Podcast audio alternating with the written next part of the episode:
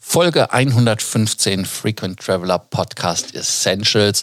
In der heutigen Folge geht es äh, nicht um Beef oder Cow, sondern es geht um die Economy Class der Delta, die deutlich aufgewertet werden soll im Gegensatz zum allgemeinen Trend in der Luft.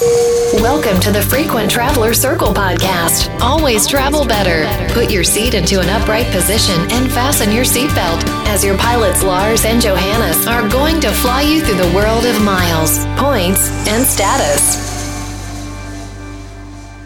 Economy Class Fliegerei wurde immer wieder, ja, nennen wir es einfach mal, ähm, ja, man wurde dort immer mehr in Käfighaltung genommen oder in Gruppenhaft, Geiselhaft, äh, auf äh, engstem Raum gesetzt. Die Abstände wurden weniger, der Service wurde weniger, es gab kein Essen, es gab auf einmal keine Getränke, das Handgepäck, also alles wurde ja einem Schrumpfungsprozess unterworfen.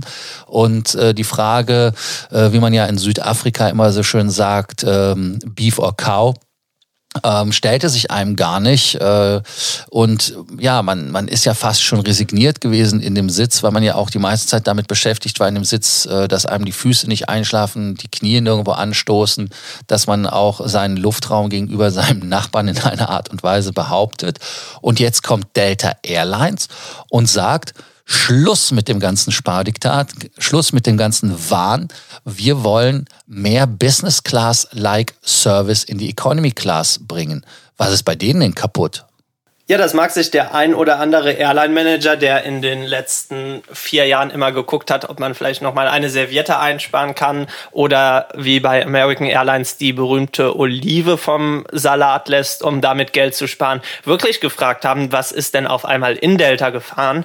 Ähm, Gerade für alle, die wenig in Amerika unterwegs sind. In Amerika ist das Ganze mit dem Service auf den Inlandsflügen nochmal eine Spur trister als in Europa. Man ist dazu übergegangen, ähm, zum Beispiel in der Economy Class hat man lange Zeit wirklich gar nichts mehr an, an Snacks serviert. Dann hat man es wieder eingeführt, dass es jetzt eine, eine Packung Brezeln gibt. Ähm, auf einigen Routen, das sind die sogenannten Premium-Routen, dann zum Beispiel von New York nach Los Angeles, also diese langen und zahlungskräftigen Routen, da gibt es auch wieder größeren Service, aber insgesamt ist der Service da relativ trist und es gibt auch dann auf wirklich langen Flügen teilweise nur eine Packung Brezeln.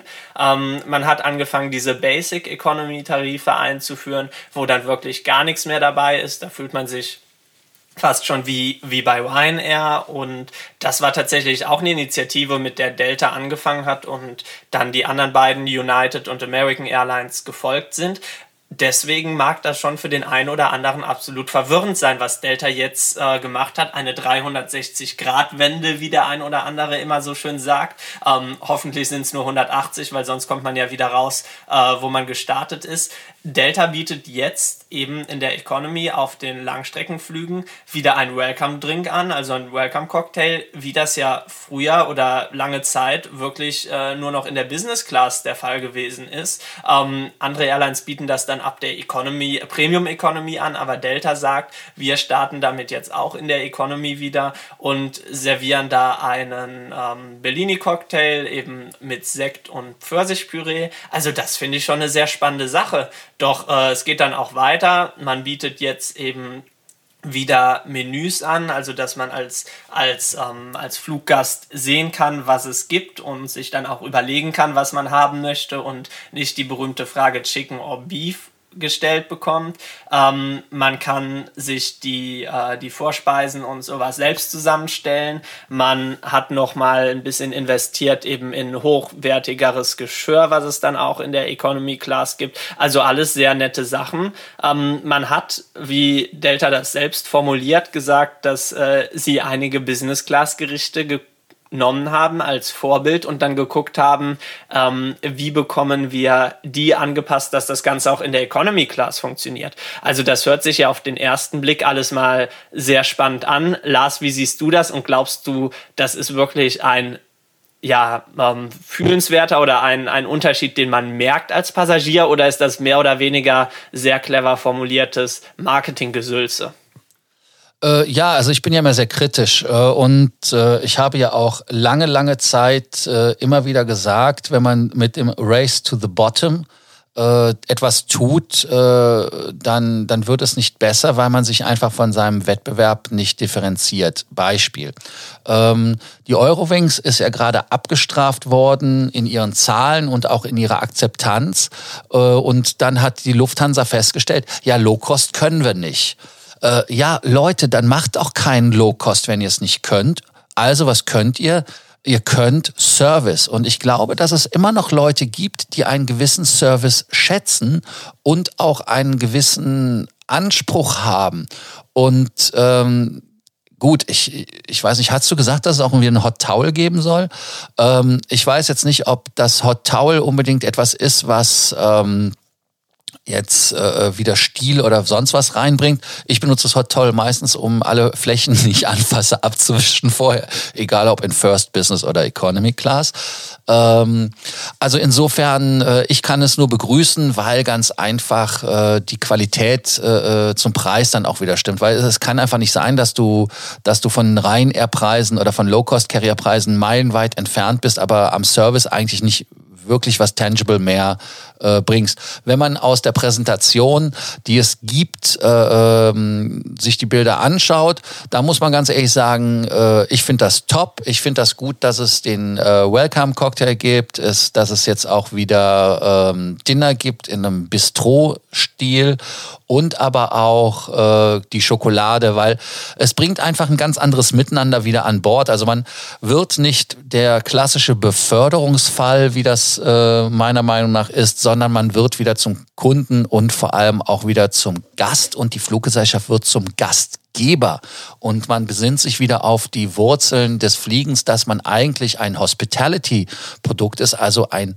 ein Gastgeber ist, wo man Leuten eine Dienstleistung bringt, auch vielleicht mit einem Lächeln und dass es also nicht nur davon geprägt ist, dass jeder Handgriff ja ähm, schon zu viel ist, der einem äh, mehr als das äh, zeigen, wie die Gurte auf und zugehen sind oder äh, die Getränke hinwirft.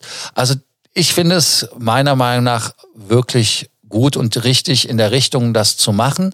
Man muss natürlich sehen, wie man äh, das Ganze dann auch umsetzt und ob man das beim Personal auch hinbekommt. Was ich übrigens spannend finde, ist ja äh, diese Low-Cost-Geschichte und dieses, äh, dieses, äh, ja, dieses Squeezing äh, äh, für den letzten Cent, das kommt ja aus den USA. Und jetzt kommt Delta und sagt, hey, wir wollen das anders haben. Also das heißt, dass jetzt ja vielleicht damit wirklich eine Gegenbewegung angestoßen wird und äh, ja vielleicht äh, wenn wir mit den ähm, ja mit den Amerikanern da vielleicht auch etwas Positives wieder auf den deutschen, aber auch auf dem europäischen Markt sehen werden. Und ähm, also ich finde es top. Ja, dem kann ich nur zustimmen. Also Delta ist ja was, was die Flotte anbelangt, vielleicht nicht die modernste Airline in den USA, aber was man sagen muss, Delta ist tatsächlich die Airline, die oft Trends setzt, die eine Ansage macht und dann ziehen die anderen US-Airlines nach. Das war so bei der Basic Economy, das ging von Delta aus und ein paar Monate später hat man das gleiche bei United und American Airlines gesehen. Ähm, wird spannend sich anzuschauen, ob die anderen Airlines jetzt ähm, denken, gut, ähm, dumm gemacht von Delta, äh, die produzieren jetzt wesentlich teurer als wir und äh, wir können, können da den Vorteil haben. Oder ob das tatsächlich so ist, dass die Kunden bewusst Delta buchen, weil sie sagen, äh, mir ist es das wert und die anderen US-Airlines dann eben unter Handlungsdruck gelangen, nachziehen und was natürlich äh, für uns Europäer wünschenswert wäre, dass dieser ganze Trend dann auch über den Atlantik schwappt und wir das gleiche hier sehen werden. Was passieren wird, kann man noch nicht sagen. Ich finde es auf jeden Fall eine tolle Sache und wenn man mal ehrlich ist, äh, die zusätzlichen Kosten, die durch ein bisschen besseres Essen entstehen und so, auf den Passagier runtergerechnet werden wir davon von ein paar Dollar reden und wenn das tatsächlich ein merkenswerten Unterschied für den Passagier macht, dann kann ich mir auch gut vorstellen, dass der ein oder andere bereit ist, dafür deutlich mehr zu zahlen. Also dass man da eine Differenzierung schafft und sich, äh, sich bei, den, bei den Kunden als beliebteste Airline wieder positioniert. Ja, wobei man muss natürlich auch der Ehrlichkeit halber sagen, dass äh, Delta auch die, ja, die höchste Sitzplatzdichte hat Äh, die haben äh, gerade auch in der First Class nicht unbedingt den besten Seat Pitch. Und ähm, ja, die, die Toiletten sind bei denen auch kleiner geworden. Also das sind alles die Sachen, die ich halt schon aufgezählt habe. Aber ich glaube, wenn wir wirklich hingehen und sagen, ähm, dass man dann äh, ja Fliegen ich will nicht sagen exklusiver macht, aber wir müssen uns einfach auch Gedanken machen im, im, im Rahmen des Umweltschutzes äh, von zwei Aspekten. Einmal, Fliegen muss etwas teurer werden. Und ich rede jetzt zum Beispiel von Ryanair-Preisniveaus, die halt wirklich nicht gehen. Und im anderen Umkehrschluss rede ich auch davon, dass das, was an Essen, an Speisen, äh, ja, in den Flugzeugen einmal serviert wird, aber auch wie es serviert und präsentiert wird, doch umweltfreundlich sein sollte. Also insofern ähm, finde ich das einen richtigen Weg. Ähm, ein Weg wäre zum Beispiel auch, dass man Essen einfach vorbestellt und äh, dann halt auch vielleicht für jeden das dann hat, was man möchte. Also ich finde es, wie gesagt, ganz in, in eine positive äh, Richtung gehend. Und ähm, ja, an dieser Stelle als Fazit, zwei Daumen hoch. Johannes, du auch zwei Daumen hoch? Ja, definitiv. Also vier Daumen hoch. Ähm, ich glaube, das ist eigentlich ein Rekord, weil wir hatten noch nie etwas, wo wir so ein, einmütig waren, wo wir gesagt haben, das ist toll. Deshalb, ähm, ja, Fazit, äh, vier Daumen hoch. Äh, danke, dass ihr uns zugehört habt. Bei Sorgen, Ängsten, Nöten könnt ihr uns natürlich jederzeit gerne schreiben. Ihr wisst ja, wie ihr uns erreicht. WhatsApp, Facebook, auch Twitter haben wir.